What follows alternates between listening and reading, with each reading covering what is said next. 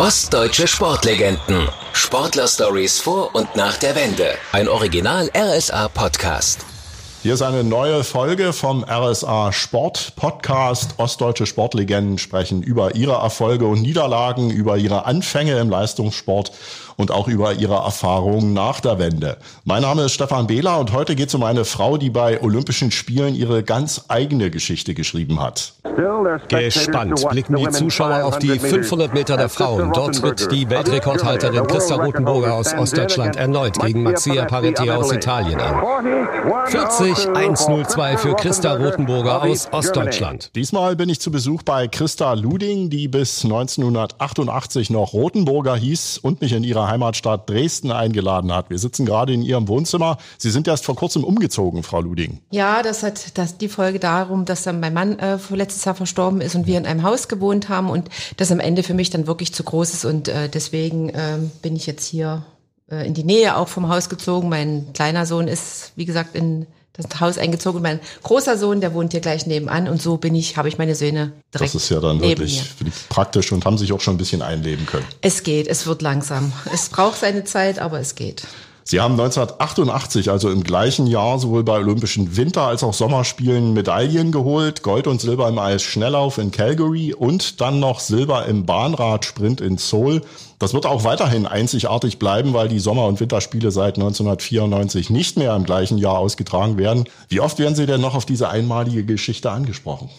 Ja, ich glaube, also das ist so was Besonderes und das wollten wir ja auch damals. Und äh, falls ich mal wieder angesprochen wäre, dann sagen sie ja, Bahnradsportlerin und Eisschnellläuferin. Wie froh sind Sie, dass Ihnen das niemand mehr nehmen kann? Gibt das doch so ein bisschen Gefühl von Ewigkeit? Ja, ich glaube schon. Also das ist das, das Besondere, was wir eigentlich wollten. Äh, wir haben auch schon damals gesagt, das, das wäre doch was, ähm, was besonders, also was, was, was Schönes, wenn, wenn man sagen kann, das ist die einzige Frau, die das erreichen konnte. Und mit dem Verlegen der Olympischen Spiele ist es natürlich jetzt wirklich äh, ein Erfolg für die Ewigkeit.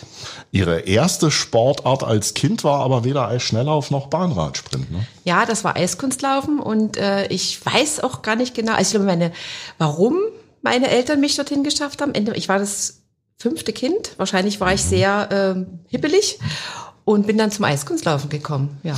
Sie sind in Weißwasser geboren. Die Weißwasseraner sind ja bekannt für ihren Eishockey und für ihr Eisstadion. Hat das damals auch eine Rolle gespielt, dass Sie zum Eiskunstlauf, also mit Eiskunstlauf angefangen haben? Ja, ich glaube schon, weil wie gesagt, Eishockey, Eisstadion, das war damals das einzige oder große, was es in, in Weißwasser gab.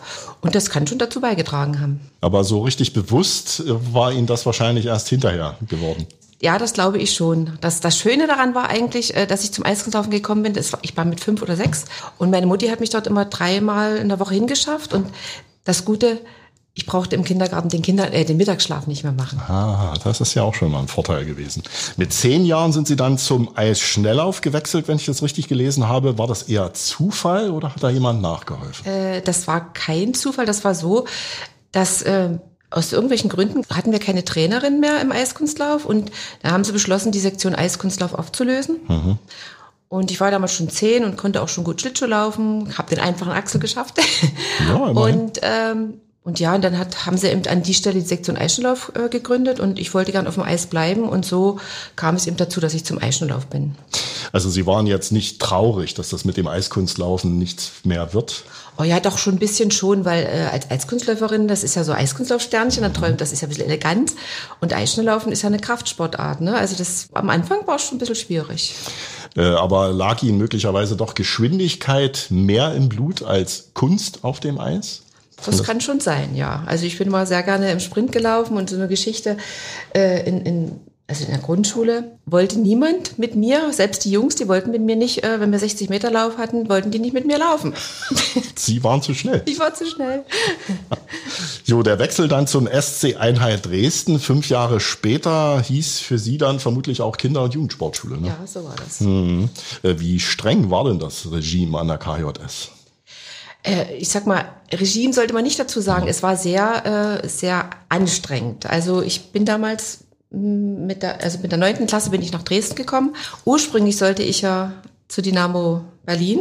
Ja. Und hatte auch alle Aufnahmeprüfungen äh, bestanden, aber ich hatte wahrscheinlich äh, kaderpolitisch, ich hatte eine Tante in Westberlin Ah. und meine Mutti, die hatte noch ein bisschen Kontakt und so und deswegen, ja, konnte ich ein Jahr noch zu Hause bleiben und bin ein Jahr später nach Dresden gekommen und das war natürlich sehr schwierig, weil Training und Schule und dann hatten wir auch Sonnabend auch noch, das war die Zeit, wo man noch Sonnabend in die Schule ging und dann war man halt früh von sieben bis abends um sieben unterwegs und das war erstmal eine ganz schöne Umstellung. Und dann noch mal so nach Hause fahren zwischendurch, Oh ja. wahrscheinlich auch nicht so einfach. Ja, man, also wir hatten eine gute, wir hatten ja Erzieherin gehabt und wir hatten eine nette Erzieherin gehabt, aber am Sonnabend, ich hatte ja die erste Zeit auch ein bisschen Heimweh und, ne, und dann hatten wir Sonnabend noch Schule und dann bin ich dann mittags losgefahren, war abends am Sonnabend zu Hause und musste abends Sonntag schon wieder los. Also das war, ja, das war eine schlimme Zeit eigentlich. Mhm. Waren die Schulklassen an der Sportschule damals eigentlich gemischt, also Mädchen und Jungs zusammen, ja? Ja, wir waren eine direkte Eisschnelllaufklasse. Wir waren allerdings nur elf Leute und davon waren, glaube ich, fünf Mädchen und sechs Jungs. Also das war ja, ich bin ja aus der Schule gekommen von 25 und Leuten und dann auf elf und dann war man natürlich eher so im, im Fokus des Lehrers. Das war schon schwierig. Aber sie konnten auch zum Beispiel mit den Jungs auch mal außerhalb der Schule was unternehmen. Natürlich, aber es war höchst selten, ja. Ich meine, abends war man dann auch schon ein bisschen schlapp und wollte dann eigentlich nur noch ins Bett, ne? Und Mhm. mm, ja. Sie haben Ihren späteren Erfolgstrainer Ernst Luding schon sehr früh kennengelernt, 1988 dann geheiratet. Da sprechen wir nachher noch drüber. Was hat Sie als junge Eisschnellläuferin am meisten an ihm begeistert? Also am Anfang muss ich sagen, ich glaube, wir haben so 19- 1976 bin ich zu ihm in die Trainingsgruppe gekommen und er hatte ja noch die äh, Sprintmänner Ja. Und das war jetzt für uns Frauen oder Mädchen war das natürlich kompliziert. Und am Anfang konnte ich ihn überhaupt nicht leiden. Also ich hatte irgendwie so, so eine Antipathie, aber dann, na, mit Laufe der Zeit hat man sich eben arrangiert. Und ich habe an ihm immer bewundert, dass er den Sportler nicht als Maschine gesehen hat, sondern er hat auch immer erklärt, warum macht man das. Und wenn es ihm wirklich mal nie gut ging, dann hieß es nicht, du machst das jetzt, sondern ne, da machst du erstmal, erholst dich und dann werden wir weitersehen. Also doch Verständnis eben auch ein Verständnis bisschen für und er war auch, wenn er sich was in den Kopf gesetzt hat, dann hat er äh, jedes Hindernis überwunden und hat das auch immer geschafft, irgendwie da was zu erreichen. War es für Sie damals eigentlich dann ein fließender Übergang vom Nachwuchs zu den Spitzenathletinnen oder war es doch schwieriger, als Sie erwartet hatten? Äh, ich muss sagen, das ging dann relativ fließend. Also 1979 habe ich dann bei den ersten Weltmeisterschaften teilgenommen in Inzell und konnte sogar den dritten Platz im Sprintmehrkampf belegen vor Silvia Albrecht, die eigentlich besser war. Und Ja. da, von da an ging es eigentlich äh, ja relativ gut, bis auf 1980 dann, wo das Debakel passierte halt. Ja, die Olympischen Spiele in Lake Placid, äh, haben da die Nerven nicht mitgespielt? Also was damals, das haben wir noch nicht so richtig äh, rausbekommen, aber äh, ich, ich war die Wettkämpfe vorher immer super Bestzeiten, vielleicht war es so eine Frühform und wir waren dann auch äh, in Davos drei Wochen und hatten dort aber keine Wettkämpfe. Und ich glaube, so als Sprinter überhaupt braucht man Wettkämpfe, um sich hochzuschaukeln. Und ja, was wir dort falsch gemacht haben, weiß ich nicht. Wir sind dann äh, nach Lake Placid, die vorneweg waren die Weltmeisterschaften noch, habe ich dann auch bloß einen vierten Platz, in Anführungsstrichen vierten Platz, war, das war noch relativ gut. Und dann sind wir nach Lake Placid gereist und äh, mein Mann oder der Ernst hat dann versucht, sind dann jeden Abend nochmal aufs Eis gegangen, haben versucht, äh, die Form hinzukriegen. Aber ja, und dann kam dann der besagte Start auf 500 Meter mit dem 12. Platz und 1000 Meter 18. Also das war das, das war für mich und auch für meinen Trainer, war das natürlich ja, sehr deprimierend. Gab es da zu der Zeit Momente, wo Sie gedacht haben, das war's jetzt mit dem Leistungssport? Ja, in dem Moment habe ich gedacht, ich höre auf, ne? aber das war nur ein kurzer Moment. Und dann haben sie alle, die Trainer, der, der Ernst hat dann gesagt, du bist zu anderem fähig, zu mehr fähig, das, äh, das können wir jetzt nicht machen. Wir haben so viel investiert und selbst die Sportführung, ich meine, in, da gab es in Lake Placid dann, gab es immer für so ein bisschen die Verlierer, ne, die keine Medaillen und ne, hatte der Manfred Ewald mit der Sportführung dann so ein Kaffee trinken veranstaltet und Dort haben sie dann eben die Sportler natürlich nicht äh, äh, sag mal, belegt oder so. Die haben gesagt, hier, mach weiter und so. Aber die Trainer, die durften dann, die durften dann schon was aushalten. Ne? Die mussten dann sagen, warum und weswegen. Ne? Also das war schon. Ja, äh, ist natürlich erstaunlich, weil es gibt ja auch andere Erfahrungen da offensichtlich. Jens Weißflug zum Beispiel hat erzählt, er musste dann im Flieger Rückzug Ja. ganz, ganz hinten sitzen und so. War ja auch nicht so ganz angenehm, aber in Ihrem Fall Ja, ne, dann wir, auf die wir, Trainer. wir haben dann aber auch hinten gesessen. Ah, und 84 durfte aha. ich dann vorne sitzen. So, genau, und 88, ne? Das, Ja, das, äh, ja. Das ist natürlich, äh, das war natürlich so. 84, das Stichwort die Winterspiele in Sarajevo, da gab es das erste Olympiagold. Was war da anders als vorher? Äh, ich muss noch ein bisschen länger ausholen. Ich hatte ja auch mal zwischen 80 und 84 waren ja auch die Weltmeisterschaften. Mhm. Und eigentlich äh, war ich ja immer so ein bisschen favorisiert. Eine Woche vorher, eine Woche nachher, super. Aber zu, genau zu dem Zeitpunkt, wo die Weltmeisterschaft war, da setzte bei mir irgendwas aus. Also ich habe mir dann immer einen Tag vorher so große Gedanken gemacht, wie dann hatte man schon den Adrenalinstoß schon vorher. Und ja, bis wir dann festgestellt haben, das liegt an meiner Psyche. Es lag jetzt nicht am Training oder an, ne? Und dann haben wir dann eben, wie gesagt, kurz mal einen Psychologen dazu geholt und ich habe bei ihm dann das äh, autogene Training erlernt. Ja. Und habe dann immer so vor den Wettkämpfen, habe ich mich dann eben immer zurückgezogen und habe dann so meine, meine inneren Gedanken mir gemacht. Ja, und äh, wie gesagt, und 1984 dann Olympische Spiele, das war das Gute, dass ähm, der Wettkampf sollte Vormittag stattfinden und es hat ja geschneit. Ja. Und sind wir auch hingefahren und dann haben sie aber den Wettkampf abgesagt, mhm. weil die kamen nie mit dem Schieben zurecht und so, es war ja auf der Freiluftbahn. Ja. Und dann sind wir wieder ins Olympische Dorf und ich glaube, das hat mir den Druck genommen, sag ich mal. Und dann sind wir dann, nachmittags sind wir wieder hin und ich war irgendwie wie befreit und schneide trotzdem noch. Ja, und dann habe ich dann eigentlich meinen ersten Olympiasieg. Also auch trotz Schnee eben dann, trotz aber klar, Schnee. die Bedingungen genau, hatten ja alle. Ja. Und ich meine, das Eis war ja dann durch den Schnee war das ja ein bisschen griffiger und das war ja ganz ja. gut, weil wenn man aufs Eis geht manchmal, das ist so, also es ist so sehr glatt oder so, dann kann es ja schnell mal passieren. Vielleicht, wenn man irgendwie einen Ausrutscher hat, man stürzt, dann ist alles, dann sind vier Jahre, die man Arbeit, sich vorbereitet hat, vorbei. Konnten Sie Sarajevo dann auch ganz anders genießen als die Wettkampfstädte vorher? Ja, schon. Also wir hatten ja da auch ein bisschen Zeit danach und sind natürlich auch in der Stadt unterwegs gewesen und haben uns einige Sehenswürdigkeiten angeschaut. Wie waren denn so die Gastgeber 1984? Wie haben Sie die erlebt, also die Menschen in Sarajevo? Also die Menschen in Sarajevo, die waren sehr nett und hilfsbereit und die haben uns früh, also gut empfangen. Also es war eine wunderbare Stimmung und wie es eigentlich immer bei Olympischen Spielen ist. Ne? Das, äh, aber ja, ich darf ja nie drüber nachdenken, was danach passiert ist. Ne? Das ja, macht mich ja. immer unheimlich traurig. Balkankrieg und die Folgen dann auch die kaputten Sportstätten. Ja. Für jeden Olympiasieg gab es in der DDR Prämien. Ja. Wissen Sie noch, was Sie mit Ihrer ersten gemacht haben? Ja, also äh, ich habe dann 84, glaube ich, meinen ersten Wartburg 353er äh, gekauft. Gekauft, muss ich sagen. Also ich habe nicht geschenkt bekommen. Mhm. Also von der Prämie sozusagen. Und das Gute ist eben, dass man als Leistungssportler damals in der DDR dann das Auto eben sofort bekommen hat. Im Gegensatz zu den anderen Leuten, die eben 10 bis 15 Jahre warten mussten. Wie da war ich natürlich sehr stolz auf mein Auto. Wie lange haben Sie den gefahren? Oh ja, ich denke schon. Doch, doch vier Jahre so. Also ja, bis Ende der DDR, genau. ja. Dann, Mit Karin Enke, später Kania, mhm. hatten Sie Ihre größte Konkurrentin damals ja im eigenen Verein. Ja. Sie war selbst dreimal Olympiasiegerin, elfmal Weltmeisterin.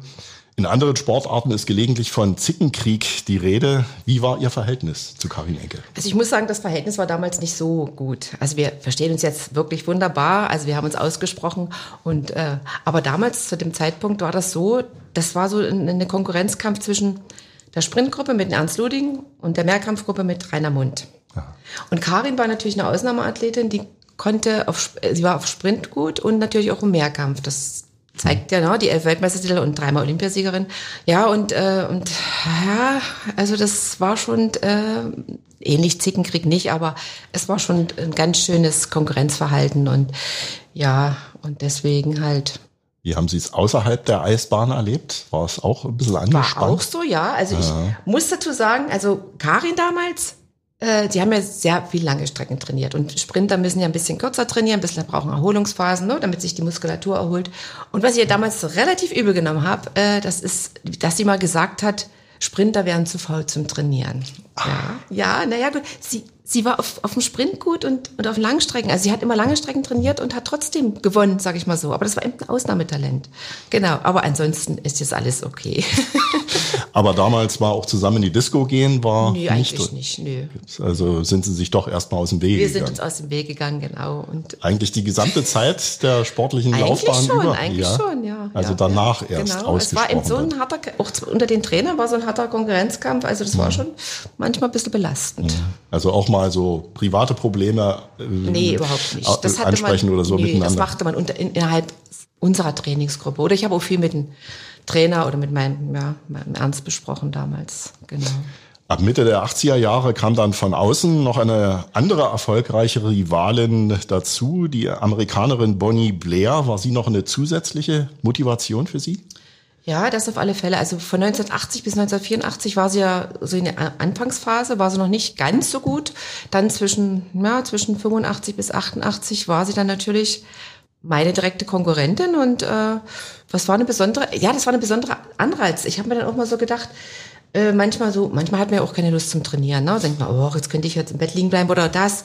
Aber ich habe mir dann immer gedacht, wenn du jetzt nie auf Eis gehst oder trainierst, äh, dann ist deine Konkurrentin, das war ja Bonnie Blair, das war immer ein kurzer Abstand zwischen den Zeiten, äh, dann hat sie einen Vorteil. Und deswegen, das war, wie gesagt, eine besondere Motivation zusätzlich noch. Und es ist immer so, wenn man einmal oben stand, dann möchte man das halt nicht missen. Also man, dann ist man dann unzufrieden mit dem zweiten, dritten Platz oder ne, das, mhm, das ist mhm. jetzt wahrscheinlich anders in der heutigen Zeit, aber der Anspruch damals war viel, viel höher. Ihre Radsportkarriere, die fällt in der öffentlichen Wahrnehmung manchmal ein bisschen hinten runter. Dabei waren Sie ja schon seit 1980 immer wieder DDR-Meisterin im Bahnsprint und im Zeitfahren. Ja. Vermutlich war es für Sie doch mehr als nur ein Ausgleich nach der Wintersaison, oder? Ja, das war so. Also es fing schon 1978 an, dass die Sektion oder das BI-Schnelllauf haben dann im Sommer äh, Wettkämpfe auf der Bahn veranstaltet. Also das heißt, genau wie im Winter, einmal 500 und 1000 Meter, nächsten Tag das gleiche, also wie ein Sprintmehrkampf. Und dann äh, haben wir dann festgestellt, dass es auch DDR-Meisterschaften gibt äh, auf dem Rad. Allerdings waren das damals noch nicht olympisch und deswegen ähm, waren diese Radsportlerinnen mehr so, wie sagt man, Betriebssportgemeinschaften mhm. und haben vielleicht dreimal bloß trainiert. Wir waren ja. ja. als Leistungssportler im Vorteil. Ja, und dann haben wir dann, wie gesagt, äh, bei den DDR-Meisterschaften mit dran teilgenommen. Und bis auf 1978, wo ich da meinen zweiten machte, habe ich dann ab 79, glaube ich, ich will es nicht falsch erzählen, jeweils immer den DDR-Meistertitel über 500 Meter im Sprint und, äh, und im Sprint äh, erreicht. Und das ist, das Radtraining war eigentlich auch eine besondere, das war eine willkommene Abwechslung. Wir haben ja auch viel auf dem Rad trainiert, sage ich mal so. Und ja. gerade im Sprintbereich ähm, ist es ganz gut, wenn man mal so eine Doppelperiodisierung macht. Das heißt, dass man auch mal im Sommer Wettkämpfe hat. Das hat man ja sonst auf dem Eis nicht. Und das hat uns gut geholfen, auch für den Winter. Wie sind Sie denn eigentlich auf die Idee gekommen, eben auf der Radrennbahn dann eben auch regelmäßig bei Meisterschaften bis hin zu Weltmeisterschaften anzutreten? Ja, das mit den Meisterschaften, das war halt, wie gesagt, äh, ja, eine willkommene Abwechslung. Das hat also natürlich mein Trainer, also der Trainer, der war ja, der hat sich immer sowas in den Kopf gesetzt und dann haben wir das auch alles durchgeführt und gemacht und es war auch schön, sage ich mal so. Ja, und dann mit der Weltmeisterschaft, das muss ich sagen, ähm, das war schwieriger als gedacht. Das ist nicht so einfach gewesen in der DDR, äh, dort einfach zu sagen, hier, ich will jetzt zur Weltmeisterschaft fahren. Ne? Äh, jedenfalls 1985 äh, war dann der große Preis in Leipzig. Und dann kam auch die, die amtierende Weltmeisterin, die Isabel Nicoloso. Und die trat dann an mit ihrem Weltmeisterhemd, also Regenbogen. Mm, ne? Und wir durften halt mitstarten, oder ich und die Silke Luding, das war die Tochter vom Ernst. Ja, und äh, da habe ich dann gegen sie gewonnen. Eigentlich auf die Idee hat uns dann äh, der, der Manfred Höhnle, ich weiß nicht, ob das Ja, ist. ja, Journalist damals. Genau, der hat meine, ja, Jungwelt. Und wir hatten ein gutes Verhältnis mit ihm und der sagte dann so, naja, also wenn ich die Christa so sehe, würde ich denken, wenn sie an Weltmeisterschaften teilnimmt, könnte sie schon Platz drei bis sechs belegen. Und es gab ja auch ähm, schon im Vorfeld Weltmeisterin, wie zum Beispiel Lishaila Young oder Silvia Börker oder Bess Heiden, die eben auch mhm. Eisenläuferin waren und ja. bei der Weltmeisterschaft teilgenommen hatten. Ja, und, äh, und dann hatte das der Ernst damals in den Raum gebracht oder auch der Manfred Höhnel, der hat das in der Zeitung geschrieben und das war ja furchtbar. Ernst durfte in ja nie mit, mitreisen und der Manfred Höhnel kam Verweis oder irgend sowas. Nee, und ja, und der Ernst musste nach Berlin ha. zu einer Kommission und da haben gesagt, so, äh, solche ja, Wellen hat das geschlagen. Was, ja, was er sich wohl denkt, hier einfach zu sagen, Weltmeisterschaften, wir sollten erstmal äh, im Eischnelllauf uns gut etablieren. Ja, genau, etablieren. Ich meine, es war ja eigentlich egal, die Karin hat ja immer alles gewonnen und ich, wenn ich war zweiter, dritte oder so. Also war, stand eigentlich dem nichts entgegen. Na gut, also durften wir 85 noch nicht starten. Und dann war es dann so, äh, dass ich kam dann zum Parteitag. Also ja, ich war beim Parteitag, war damals in Berlin, hm. ich glaube 1986. Ja. Und unser Verband hatte mir das verboten bei Weltmeisterschaften sozusagen. Und da haben wir gedacht, na versuchen wir es doch mal über Manfred Ewald. Er hat dann immer gesagt, der Manfred Ewald verdienstvolle Sportler, habe ich immer ein offenes Ohr. Mhm. Genau, und da habe ich dann, haben wir dann, die, also ich habe die Chance dann genutzt. Ich habe dann auf dem Parteitag ihn gefragt, ob ich mal mit ihm reden könnte. Und ja, und da hat er sich das angehört. Ich habe gesagt, so und so. Und da hat er mir gesagt, na ja, okay, du hörst von mir. Also der wusste von diesen ganzen Querelen im Verband nichts. nichts. Und dann war dann auch 19, also später dann, äh, ist ja immer so für die Olympischen Spiele gibt es immer so Olympianominierung. Und ähm, dass man sich dann eben ordentlich als Olympia gerade auf die Olympischen Spiele 88 vorbereiten konnte. Und Manfred Ewald kam dann und hat dann auch diese Urkunden überreicht. Und als er dann bei mir war und mir gratuliert hat und hat dann gesagt, Christa, du kannst dich vorbereiten, sozusagen. Ja. Und dann, wie gesagt, ja, dann haben wir dann äh, in Weißensee, also in Kienbaum waren wir dann mit mhm. den Radsportern zusammen. Ich durfte ja meinen Trainer mitnehmen, weil ich ja eine andere Vorbereitung hatte als die echten Radsportler. Ja. Die haben sich ein ganzes Jahr darauf vorbereitet und ich hatte ja bloß zwei, drei Monate Zeit. Und sind wir dann also nach Colorado Springs gefahren. Mein Trainer durfte damals noch nicht mitfahren, egal. Und äh, ja, und dann sind wir halt dort angekommen und waren die Wettkämpfe halt. Und die professionellen Radsportlerinnen sozusagen, die, die haben ja nie mit mir gerechnet, dass ich wie ich fahre, weil ich die Technik, Taktik konnte ich mir ja so schnell nicht aneignen. Die, die Männer, die hatten ja ihre Stehversuche und die haben mal erzählt, du musst von hinten fahren und ich habe aber meinen Heil in der Flucht gesucht, ich bin noch von vorne gefahren und die haben mich halt nie eingekriegt, sag ich mal so, weil ich ja auch die 1000 Meter im Eisenlauf laufe und das ist ja eine ganz andere Voraussetzung als die Sprint, Sprintfrauen, sage ich mal so. Ich hatte mehr Konditionen sozusagen. Naja, und dann hatte ich damals noch gegen die äh, Erika Salomir gewonnen, wurde einfach überraschend Weltmeisterin. Ne? das war natürlich richtig toll.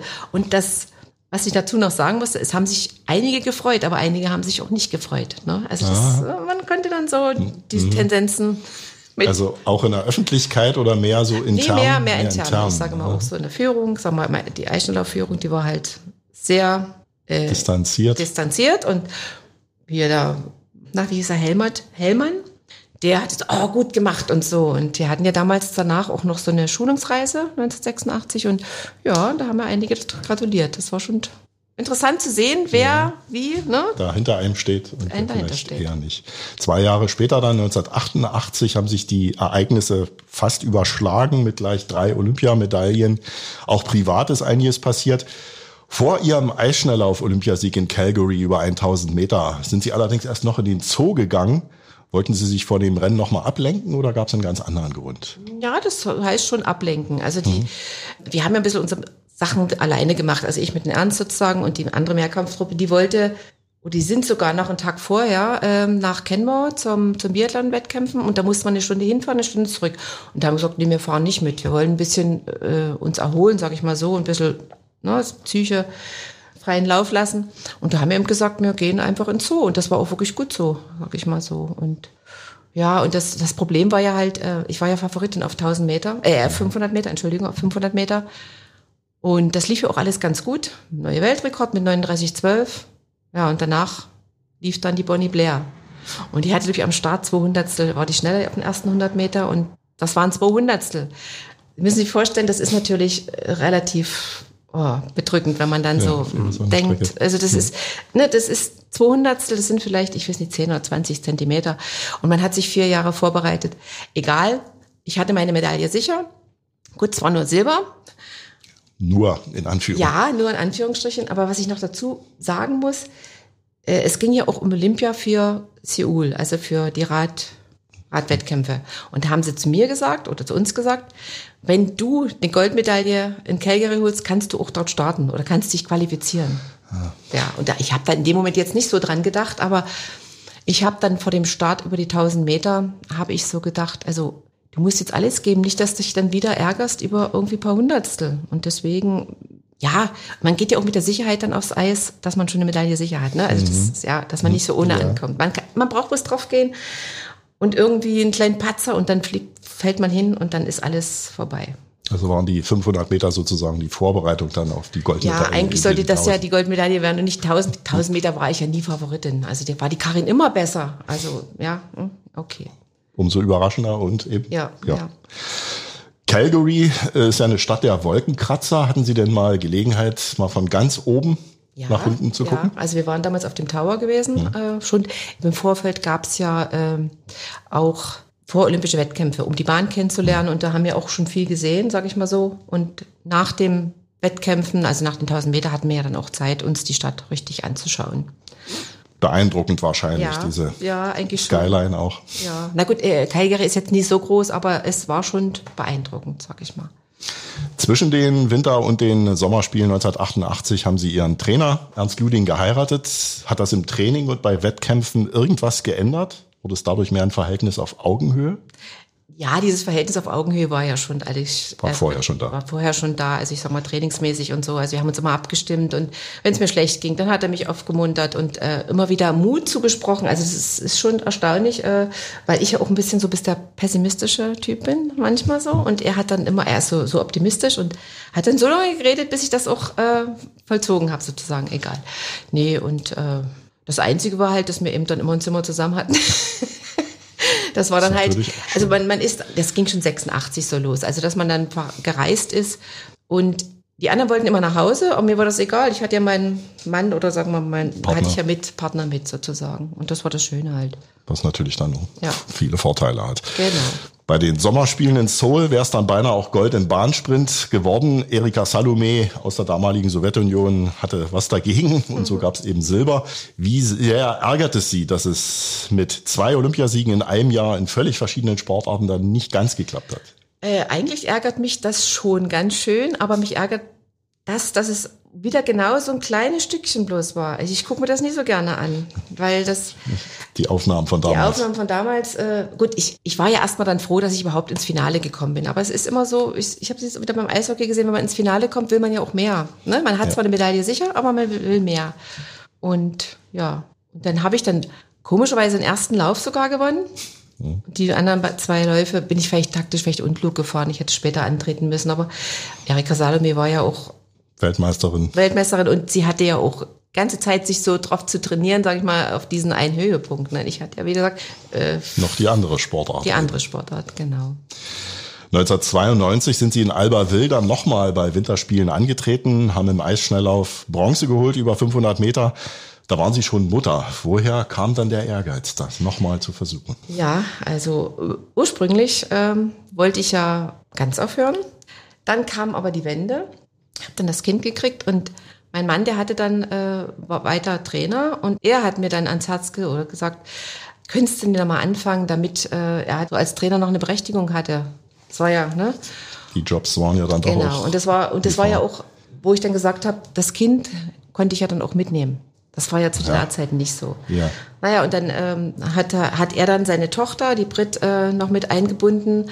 Und sie hat dann unseren Sohn Max betreut und ist immer mit uns gereist. Oder wenn wir unterwegs waren, ist sie zu Hause im Haus geblieben. Und dafür bin ich ihr auch sehr dankbar.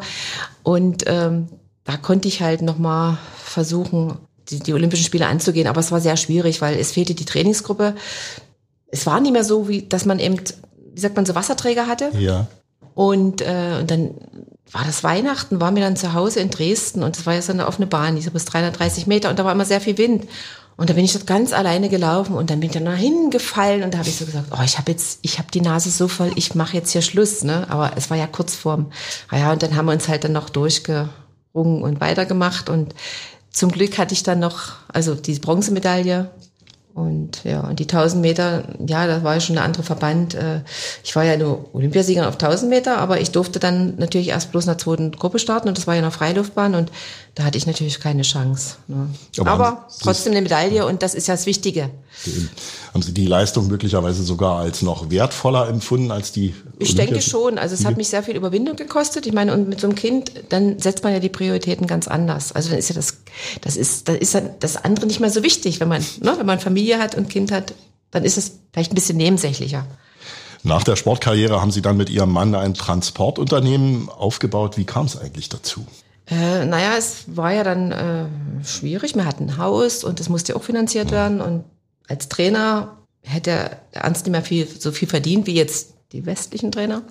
Und da haben wir gesagt, machen wir uns selbstständig. Er wollte gerne immer äh, keinen Vorgesetzten vor sich haben. Also, ne? Und die beiden Brüder, also der Egon Luding und der Ernst Luding, der war früher auch Eishockeyspieler, Ja.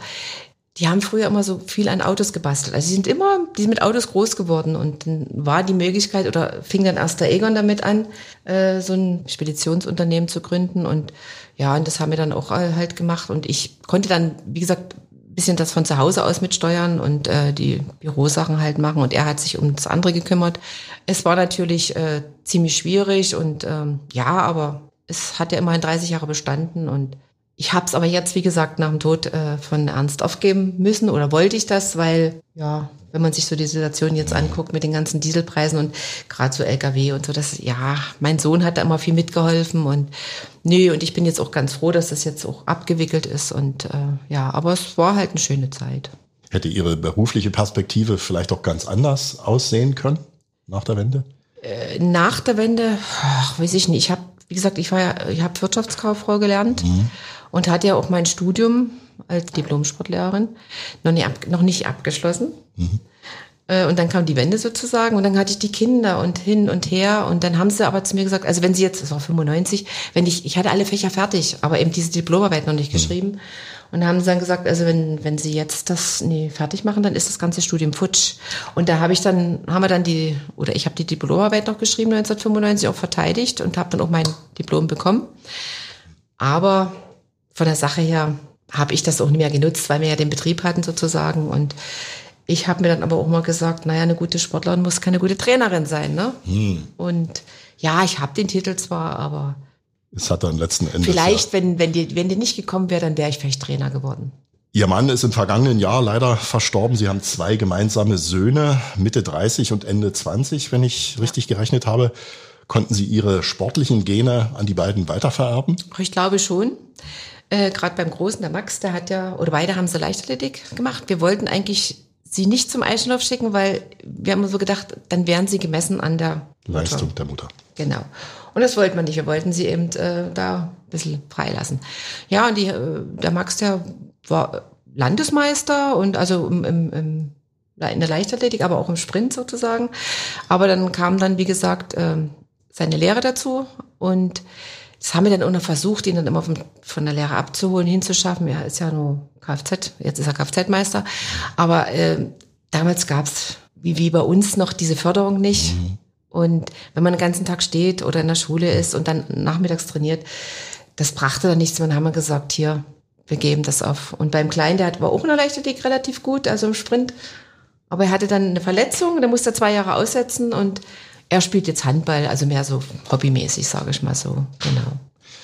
Schneiden Sie denn hin und wieder nochmal die Schlittschuhe an? Ja, wir waren letztes Jahr im November waren wir mal wieder auf dem Eis, aber das Problem, ich kann nur mit meinen Langschuhen laufen. Also das, aber es, es geht ja. noch ganz gut. Ja.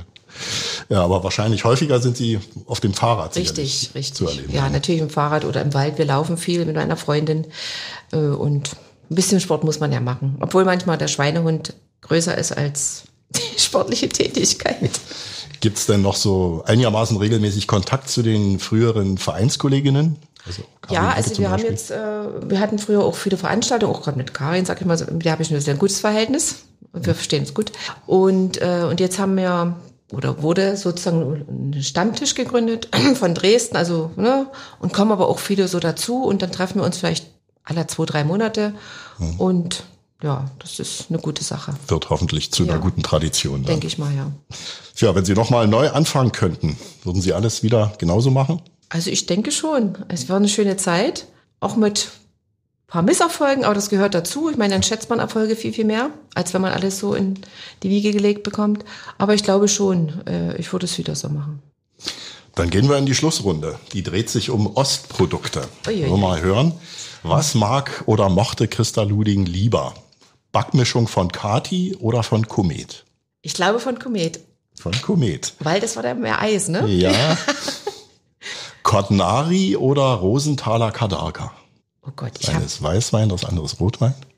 Ähm, dann nehme ich lieber Cotnari, also dieses erste. Aber wie gesagt, zu DDR-Zeiten haben wir ja wenig Alkohol getrunken. Mhm.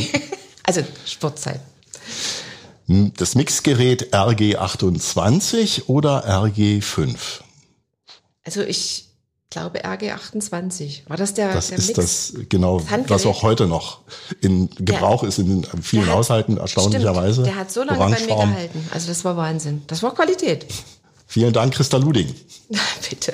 Ostdeutsche Sportlegenden. Sportler-Stories vor und nach der Wende. Ein Original RSA-Podcast.